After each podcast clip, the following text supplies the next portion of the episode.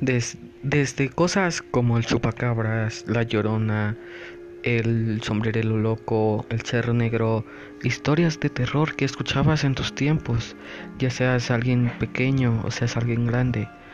Puedes venir aquí a mi podcast para poder escuchar esas historias. Y no solo escucharlas, sino también puedes contarlas. Nosotros estaremos aquí para causarles miedo. Puedes ir a mi canal de YouTube si gustas o a mi TikTok donde subiré un poco más sobre este contenido.